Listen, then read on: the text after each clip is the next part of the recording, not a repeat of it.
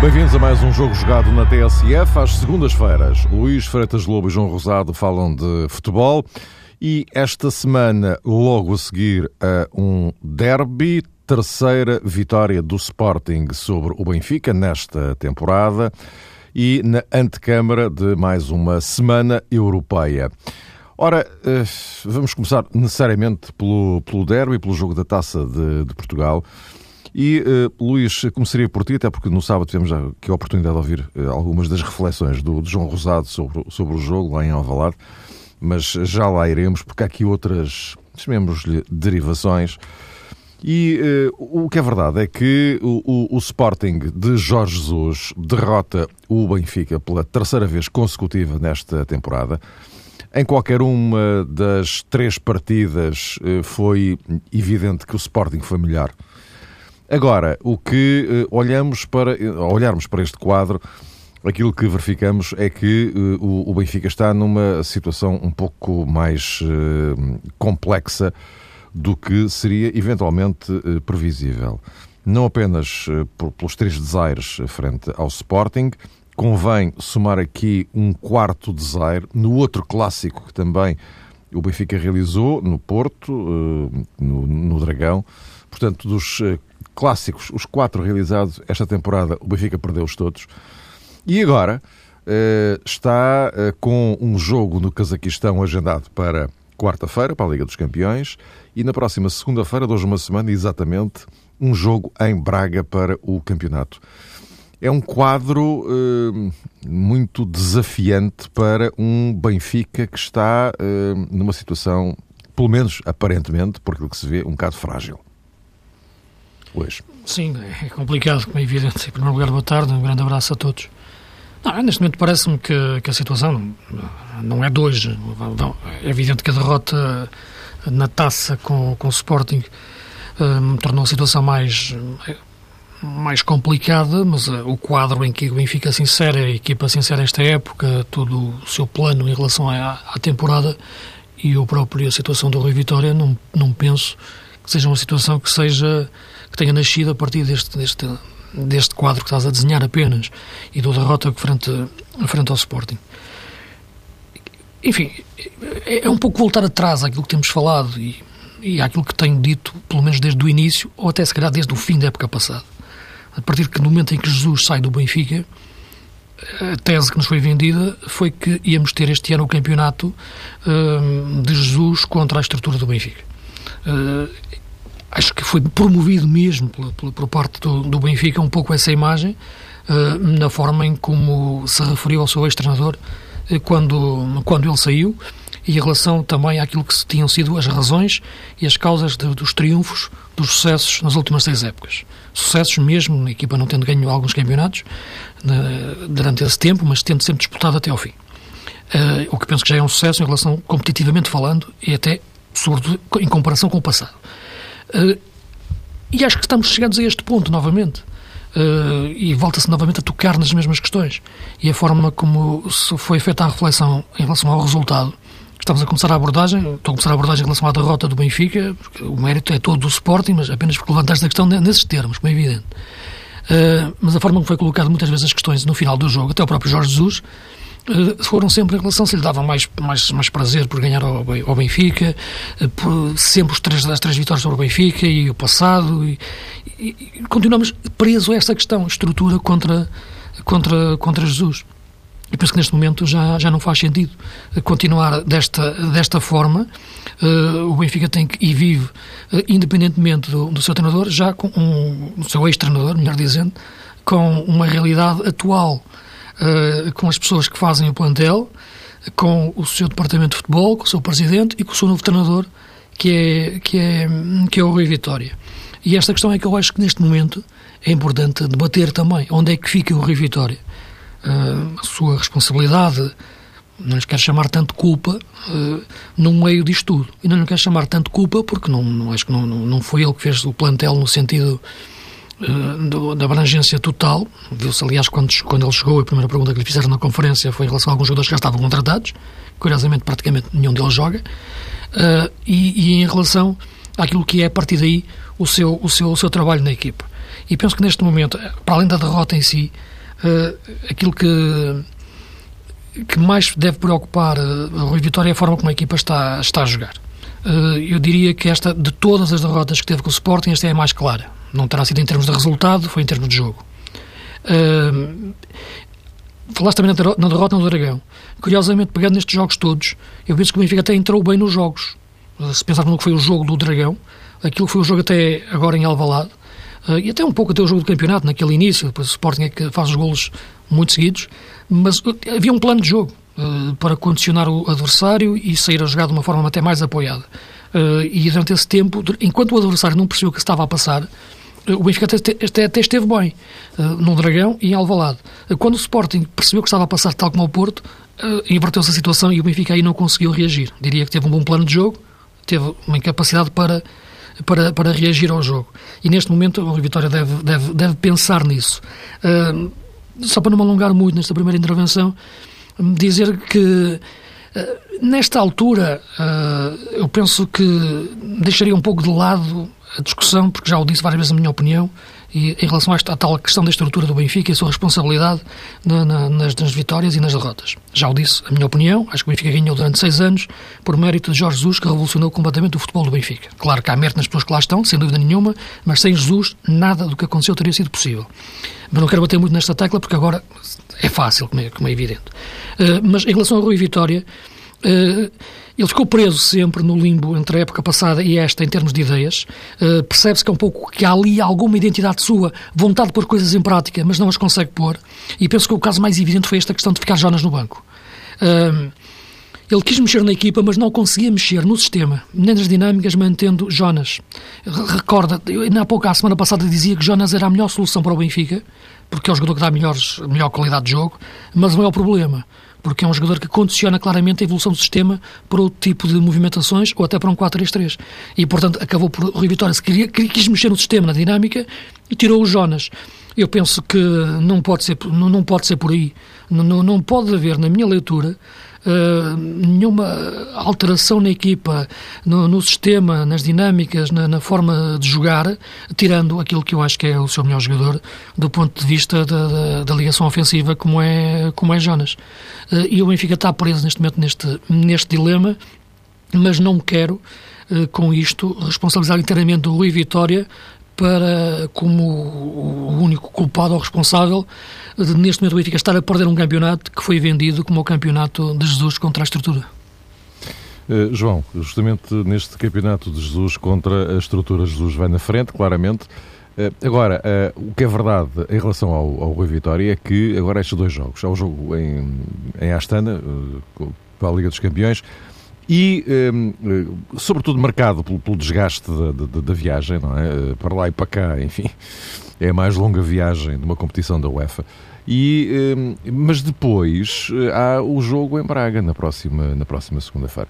Um, e como é, como é que um treinador, num quadro destes, pode, de desconfiança exterior também, como é que um treinador lida numa situação destas? Se calhar o mais complicado para Rui Vitória, Mário, não é tanto a desconfiança exterior, é a desconfiança interior. E isso, neste e momento. Existe, na tua opinião?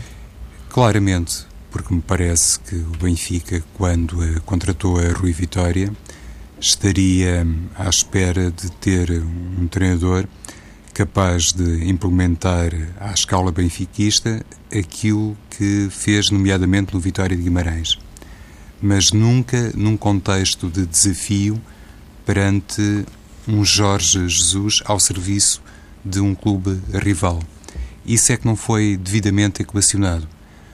Ou seja, o Benfica, quando tomou a decisão de prescindir de Jorge Jesus, e de vez em quando falamos nessa questão aqui no, no jogo jogado, nunca terá percebido ou sequer projetado que Jesus iria continuar em Portugal e, concretamente, como seria incontornável, ao serviço de um dos grandes rivais do Benfica.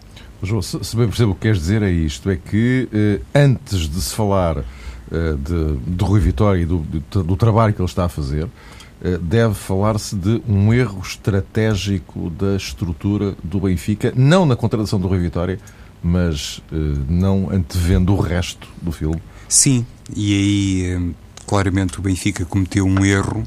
Eu recordo-me de ter, inclusive, logo num dos primeiros programas em que fizemos uh, o balanço ao mercado de transferências, a começar pelas transferências no mercado de treinadores, de ter uh, manifestado a minha estranheza pelo facto de um agente como Jorge Mendes ter sido surpreendido neste tabuleiro, neste xadrez, porque é conhecida há muito tempo a ligação forte de Jorge Mendes ao Benfica, ao Luís Filipe Vieira e logo eh, numa primeira batalha a equipa do Benfica ficou, digamos, a, a, a, estrutura, não quero dizer equipa, quero dizer estrutura, a estrutura do Benfica ficou surpreendida pelo facto de Jorge Mendes não ter lidado da melhor forma com este dossiê de saída de Jorge Jesus.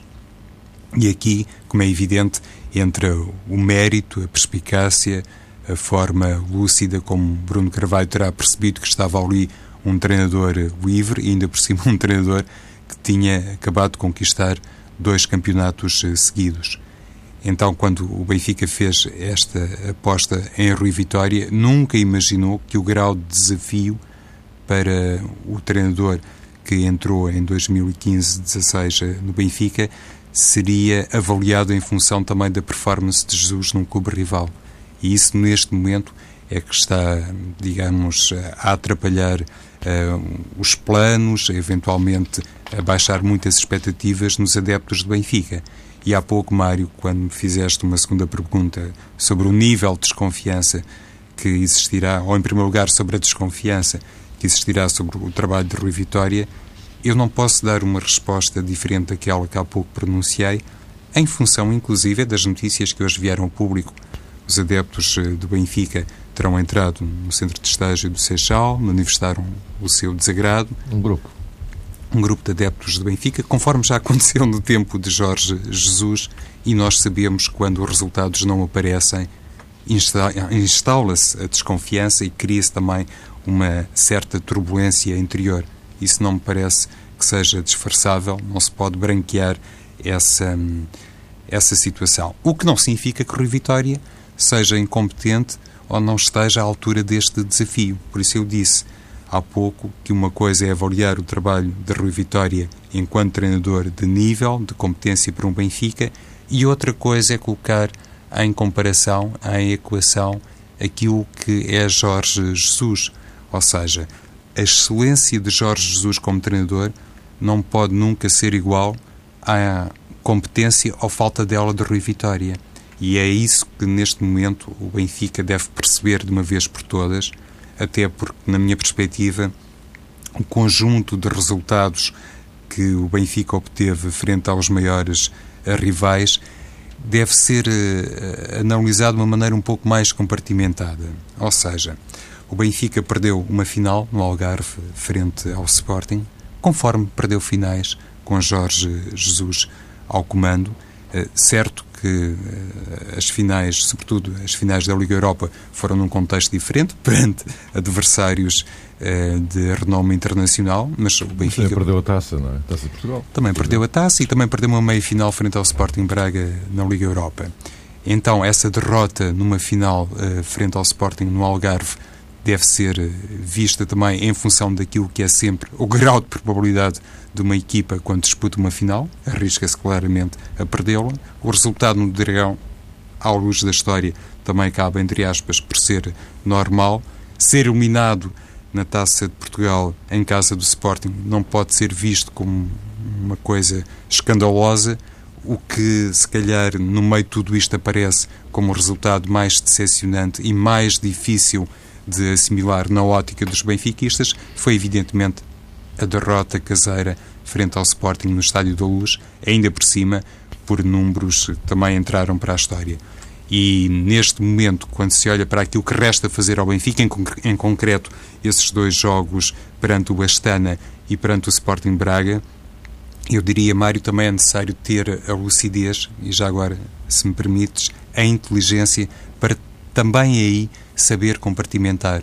Uma coisa é aquilo que o Benfica precisa de fazer na Liga dos Campeões e, enfim, com as devidas aspas, já não precisa de fazer muito e isso é mérito de alguém e apetece-me lembrar o nome de um certo Rui Vitória e outra coisa é que o Benfica precisa de fazer depois em Braga perante uma equipa naturalmente forte, muito bem orientada, que não é uma coisa nova no futebol português, no Sporting Braga é forte, e aí sim, uh, Rui Vitória tem que saber encontrar um caminho diferente, usar as fichas todas, ao contrário daquilo que imagino eu vai acontecer uh, frente ao Astana, até porque no jogo da próxima segunda-feira o Benfica debate-se com ausências muito importantes, já sabe, não vai contar com determinados jogadores e é aí, nesse, nesse âmbito, nessas circunstâncias, que mais do que nunca se vê o dedo de um treinador. Veremos então qual a solução, ou quais as soluções que vai eh, decretar a Rui Vitória.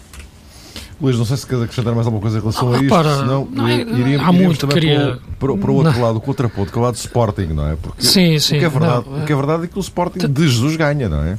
Sim, uh, não, havia, havia muito para acrescentar. o peso da história, o, o João Ludia aqui e tal, bom, é de facto o único, dos, dos duelos, o único marcante uh, e um pouco assustador para o Benfica é perder 3-0 em casa com o Sporting. Mas o que é verdade, uh, depois vem, vem, vem, a história que, que é tramada, o peso da história é tramada há 60 anos, que o, que o Benfica não perdia três jogos na mesma época que o Sporting, não é? Sim. Uh, eu, o que eu quero dizer é que havia muito para acrescentar, muito mesmo. Uh, portanto, Sim, não, para fazer para três programas só Exatamente, disso. havia muito, muito para acrescentar em relação a, tu, a tudo isso que, que, em torno do Benfica neste momento. Ainda há muito campeonato para jogar, há muita época ainda para disputar e Rui Vitória é o mesmo que, que, ganhou em Madrid, que naquela altura tinha, tinha tantos elogios. Uh, é evidente que é um grande desafio que lhe está a ser colocado neste momento. Ele aceitou este desafio. Uh, acredito que nesta altura, quando se é convidado para treinar o Benfica, mesmo no início desta época, primeiro diz que sim, depois pensa-se, como dizia o Queiroz em relação ao, Real Madrid. Agora, é evidente que ainda não queria chamar um presente, um presente envenenado, mas quase, quase. Uh, a questão que, da estrutura que o, que o João estava a tocar, uh, existe muita dúvida em muitas pessoas, também, também já utilizei muitas vezes quando falava nessa importância de que o Benfica não a tinha antes de chegar a Jesus, também falava nisso, e falava na importância que ela existe na questão do Porto, e um, ehm, nos seus melhores momentos de Porto, mas existe sempre a dúvida que as pessoas colocam que, se, que seja a estrutura a fazer ganhar campeonatos, como eu estou a colocar agora neste momento em relação àquilo que era o, o, Benfica e ao Benfica neste momento. Mas podem ter a certeza que a estrutura pode fazer perder campeonatos. Porque eh, a estrutura é que prepara a época.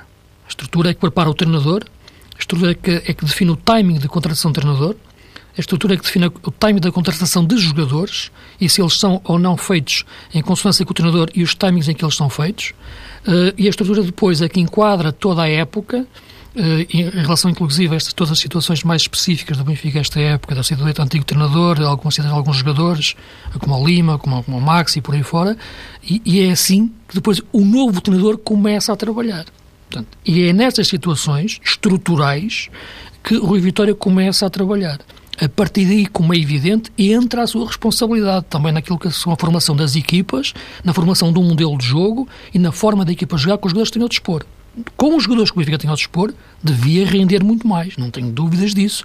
E o Rio Vitória tem responsabilidade nesse aspecto e ele próprio tem a certeza absoluta que tem, que tem consciência disso. Portanto, estas duas realidades caminham para a par e vão caminhar para, para o próximo jogo. Não quero, a partir daqui, como é evidente, eh, traçar mais cenários, teremos mais programas para falar sobre isso, mas era isto que queria deixar claro em relação a estas duas situações, que é a preparação da época, a estrutura e depois a entrada do treinador num, num determinado timing e com responsabilidades que é levar com toda a estrutura em cima. Agora, a questão do Sporting, isso, é, repara, a entrada de um treinador como, como o Jorge Jesus no Sporting eh, e no cenário em que, em que, em que aconteceu, eh, e com, no, cenário, no cenário com o novo presidente e a, esta nova ideia de Sporting que existe desde, desde as últimas épocas, eh, é um treinador que entra na, nesta lógica de, de, de de catalisação de, por parte da equipa do, do, do Sporting e todo, todo o seu universo. Uh, Eu não diria que esta equipa está a valer mais por causa de Jesus, mas sente-se que a maior parte dos jogadores sim. Uh, isto é, há jogadores que de facto têm um nível de crescimento hoje muito superior por ter Jorge Jesus perto. E quase diria que quando estava a ver o jogo e a comentar o jogo do, do Sporting Benfica, o perto é mesmo literal. O Gelson Martins fez toda a segunda parte e também a segunda parte do prolongamento eh, com o Jorge Jesus em cima dele no banco, uh, que jogou naquela faixa direita.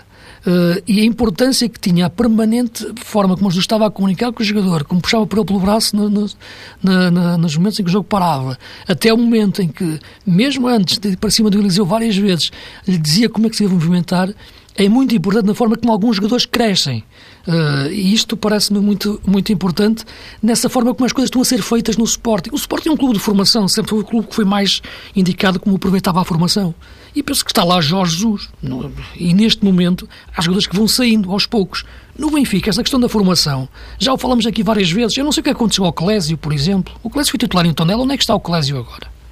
Algum de vocês me sabe dizer exatamente qual é o projeto que o Benfica tem para o Clésio? se ele estava disponível para este jogo, se não estava. O Hildeberto anda a treinar a lateral direito na equipa B do Benfica. Isto é a forma de trabalhar a formação. O Benfica quer trabalhar a formação. É desta maneira? Não me parece que seja a melhor maneira. Temos o Gonçalo Guedes, tem um talento natural. Agora, os outros jogadores, é desta forma que são, são trabalhados. Portanto, há aqui muita coisa. É por isso que eu te dizia que havia muita coisa para falar em relação ao Benfica, a estrutura, o Rui Vitória, a formação, porque penso que o déficit, o problema é todo que esta época foi toda mal preparada, porque a época passada já acabou mal. Em relação ao Sporting, é exatamente o oposto. Uh, João, mais alguma coisa a acrescentar? Se não. No que toca ao Sporting, parece-me que Jorge Jesus entrou na altura certa, considerando aquilo que tinha sido, que foi o seu passado recente, enquanto treinador bicampeão, como que é reeditando um pouco daquilo que aconteceu com José Mourinho quando chegou ao Chelsea na qualidade de treinador vencedor de uma Liga dos Campeões perante um plantel que ainda não tinha nada ganho de verdadeiramente significativo, sobretudo no panorama inglês, no que toca à Premier League e também já agora no contexto eh, internacional, mas ali o que interessava mais José Mourinho era recolocar o Chelsea como clube vencedor da, da Premier League, muitos anos depois, com o Sporting está a acontecer exatamente o mesmo cenário um, salvaguardando algumas diferenças. Aliás, podemos juntar o facto da desvalorização da Liga Europa. Por exemplo, agora no jogo de Moscovo, provavelmente, de certeza, Jorge Jesus vai mudar completamente a equipa, porque já a apontar para segunda-feira quando joga com o Belenenses. Neste Bem contexto, provável, Mário, sim. Neste contexto, para Jesus... O que só é possível porque o Sporting há muito tempo que não é campeão nacional. Porque noutro cenário, noutro uh, clube, noutras uh, circunstâncias, com outro grau de obrigação, não acredito que existisse margem de manobra, liberdade para um treinador fazer as coisas com este critério, como que negando responsabilidade no panorama internacional, eh, aqui com algum exagero, preocupando-se pouco com o prestígio internacional do Sporting, em favor de uma única competição, ou duas competições em Portugal, mas naturalmente o Campeonato Português assume primazia, para que o Sporting seja capaz, em 2016, de chegar ao título, muitos anos depois.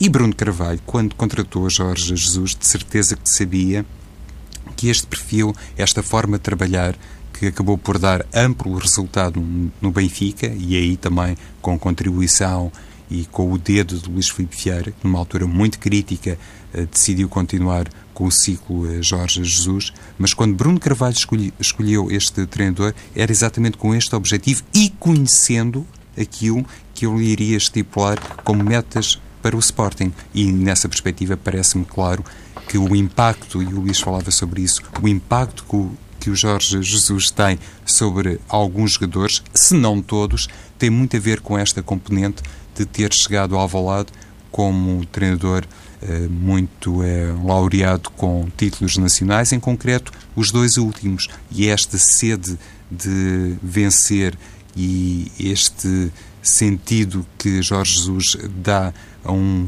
estilo de jogo passa muito por eh, salvaguardar a prioridade do campeonato português, permitiu à equipa do Sporting, ou tem permitido até ao momento, assumir uma posição de liderança no panorama nacional uh, inclusive extensível à Taça de Portugal, porque eliminou o Benfica e, e é naturalmente sério candidato a, a reeditar o triunfo na Jamor. Sabes uma coisa, eh, estavas a falar em relação àqueles momentos difíceis em que o presidente do Benfica, Luís Filipe Vieira, aguentou Jorge Jesus, depois daquelas derrotas na, na Liga Europa, no campeonato, né, naquele, naquele, ano complicado, perdeu tudo numa semana, e como ele aguentou o treinador, uh, quando todo o universo benfiquista pedia, pedia a cabeça, dentro do Benfica e fora. O que é que o fez mudar de ideias a época passada? É, é, é de facto uma questão que eu nunca vi muito, muito analisada e refletida que é que levou o, o presidente do Benfica, que, que, tem feito de facto um trabalho notável no Benfica, a, a, mudar de ideias em relação a Jorge Jesus e à sua continuidade na época passada? Uh, é de facto algo que sempre colhe todo este cenário me tento perguntar e procurar uma resposta. Porquê é que ele mudou de ideias? Porquê é que de repente achou que já não era Jesus que fazia aqui para ganhar, ou não era só Jesus, ou não era sobretudo Jesus e era outra realidade? Como é que de repente teve esta ideia de promover a saída de Jesus? Portanto, é isto que, de facto, ainda, sinceramente, no meio disto tudo, é perceber porque é que o Presidente do Benfica uh, mudou de ideias em relação a Jesus. De acordo com o Luís Filipe Vieira, não é, Luís? Foi Jorge Jesus que quis sair. Não, Jorge Jesus diz sempre o contrário. Não, não acredito. Não, não, Sim, aquilo que me parece é que Jorge, o Benfica não queria continuar com Jorge Jesus e, que, e, e como a Marta estava a referir há pouco, não queria que ele continuasse, como é evidente, em Portugal, uh, no Porto. Era a principal questão que estava em causa foi parar ao Sporting, que era algo que se falava nos bafões do futebol, falava-se nisso, e praticamente ninguém acreditava. Acho que ninguém acreditava, até se tornar realidade, não é? Meus caros, estamos na ponta final. Uh, vamos falar um bocadinho do, do, do Porto, uh, que amanhã uh, pode confirmar a presença nos oitavos de final da Liga dos Campeões. o, o, o Lopetegui alertava que o Porto, o que é verdade, aqui ainda não ganhou nada. Enfim, isto é real. digamos que digamos, ligou, João, ligou as, ligou as sirenes para a concentração, porque de facto amanhã pode resolver a questão. Aliás, até de alguma forma tem essa obrigação, não é?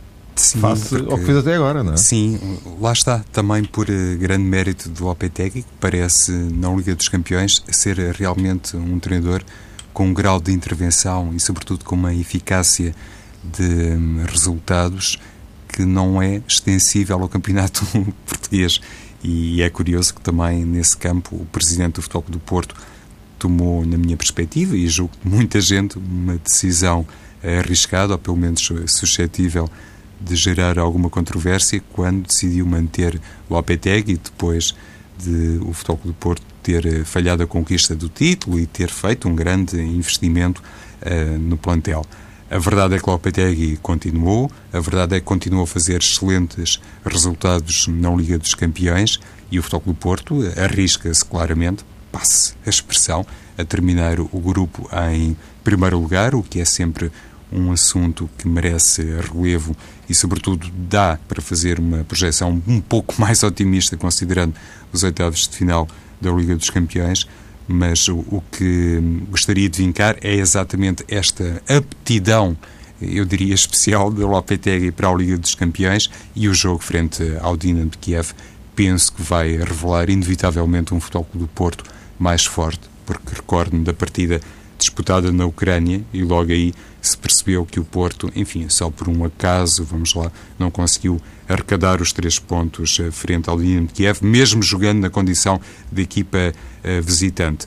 Uh, considerando aquilo que fez na Taça de Portugal, porque o calendário também permitia isso, o Futebol do Porto tem alguns jogadores, enfim, com as pilhas carregadas, porque concretamente na defesa o regresso à convocatória de Maxi Pereira e também de Miguel Ayun dá ao Lopetegui garantias e mesmo olhando para a ausência de Maicon, é evidente que o Futebol do Porto é uma equipa favorita para o duelo de amanhã. Luís, sobre isto não há, não há grandes dúvidas em relação às perspectivas que não, se tenham, não é? Sem dúvida, mas uh, jogo complicado, jogo difícil e o Porto Aliás, o Lopetegui dizia hoje, uh, e estamos na reta final... E diz isso sobre todos. Isto é, exatamente, isto é importante para nós, quer dizer, Sim. para nós, para todos. É? Sim, mas atenção, é que esta vantagem pontual que o Porto tem, uh, e já o dizia na semana passada, é um pouco enganadora no sentido que foi a única equipa que até agora jogou duas vezes com o Maccabi. E, portanto, são seis pontos que, em princípio, todas as equipas farão. E, portanto, a partir daí, o desequilíbrio será criado nos jogos entre eles, Chelsea, Dinamo Kiev e Porto, nos jogos entre as, entre as três equipas. E, e, portanto, o Porto tem, de facto, o mérito ter ganho aqui ao Chelsea e, e, ter empatado em Kiev e agora tem que confirmar esses resultados nesses próximos dois jogos. Tem que os fazer. Um jogo em Londres dificílimo e é o último e, portanto, eu penso que o jogo da manhã, de facto, é um jogo-chave, como é evidente, eh, para, para, para confirmar. Porque se o Porto amanhã lhe corre mal o jogo, a situação fica logo muitíssimo complicada. Uh, e, essa, e essa questão uh, é aquela que eu referi aqui há, há duas, três semanas, quando chegou o jogo com, com, com, com o Maccabi, onde era previsível que o Porto ganhasse, mas essa margem pontual ainda poderia ser um pouco enganadora em relação ao resolver os problemas. Uh, esta equipa do Dinamo de Kiev é uma equipa que eu acho extremamente interessante na forma como, como, como joga, na qualidade que tem de, de toque de bola, sai muito bem da zona de pressão, não é uma equipa que se exponha muito em termos ofensivos, aliás viu-se no jogo de, de de Kiev, embora para o mérito do Porto, que soube pressionar muito bem. Uh, e agora é uma equipa uh, que foge um pouco aos cânones normais do futebol uh, de leste, no sentido de ser aquelas equipas mais mecanizadas, de, de ataque rápido. É uma equipa mais de jogo apoiado e, e, pensado, muito influenciada pelo seu treinador adjunto, que é o espanhol Raul Riancho, que, que claramente influenciou a forma de pensar de, de Rebrov, uh, o seu treinador, e portanto é uma equipa que eu acho bem talhada para os jogos fora. Viu-se em Londres, praticamente tinha o jogo empatado perto do fim, e acho que é uma equipa muito perigosa para amanhã para o Porto. E existe o melhor Porto amanhã para ganhar, talvez o melhor Porto da época, terá que aparecer amanhã para, para ganhar ao, Dinamo de Kiev. Estamos mesmo no fim, mas eh, João, eh, já agora uma pergunta para ti. Como é que interpretas aquela declaração desta tarde do, do Zé Mourinho? Ele dizia que se perdermos com o Maccabi, podemos meter um grande sarilho. Então faz uma leitura aritmética, mas eh, José Mourinho, quando faz também essa admissão, essa projeção, que é consentida à luz eh, da teoria, sabe por inerência que este Chelsea em 10 jogos com o Maccabi, eh, se perder meio jogo será muito, por isso é um aviso à navegação, porque o José Mourinho está consciente que esta época não tem corrido de forma esplendorosa para o Chelsea e tudo o que sirva para chamar a atenção dos jogadores e recolocá-los no planeta Terra é conveniente. Interpreto à luz, eh, eventualmente, eh, deste contexto, Mário. Uh, Luís, no último minutinho, já agora sobre esta questão. Mourinho, Chelsea, porque isto, tudo isto também tem a ver com o Porto, não é? Sim, a questão do o Mourinho já tem muitos problemas esta questão da Liga dos Campeões para, para, o Chelsea pode ser a salvação da época e acho que o Mourinho tem a consciência disso. E o jogo da manhã será talvez o mais importante uh, até agora, que, já jogou esta época. Uh, e, porque é o próximo da Liga dos Campeões, como é evidente, depois a seguir será o jogo com o Porto. Dificilmente a equipa irá melhorar muito nos últimos, nas próximas semanas, esta equipa do Chelsea. Acho que o Mourinho já terá identificado os problemas e a principal curiosidade que eu tenho é perceber aquilo que será o mercado de, de janeiro. Eh, se vai ali em busca, de facto, dos médios que, que necessita, sobretudo pressionantes, para dar depois consistência à equipa e bola aos avançados. E também a questão da defesa, do lateral direito e um central. Uh, acredito que o Chelsea irá procurar três jogadores, pelo menos, no mercado de, de janeiro para se tornar novamente competitivo uh, a nível de campeonato e Liga dos Campeões, atacar a conquista da Liga dos Campeões, que será o grande objetivo de Mourinho, chegar pelo menos até ali às meias finais e a partir de tudo é possível. Eh, porque só ali pode de facto salvar a época e voltar novamente a sair por cima disto. Mas, caros, voltamos a encontrar-nos então para a semana. Já agora fica por antecipação este alerta. Na próxima segunda-feira, eh, o jogo jogado entre as 6 e as 7 da tarde, portanto, uma hora mais cedo do que é habitual. E porquê? Porque nessa mesma segunda-feira temos não um, mas dois jogos de futebol: o Sporting Bolonenses e o Braga Benfica. Até para a semana.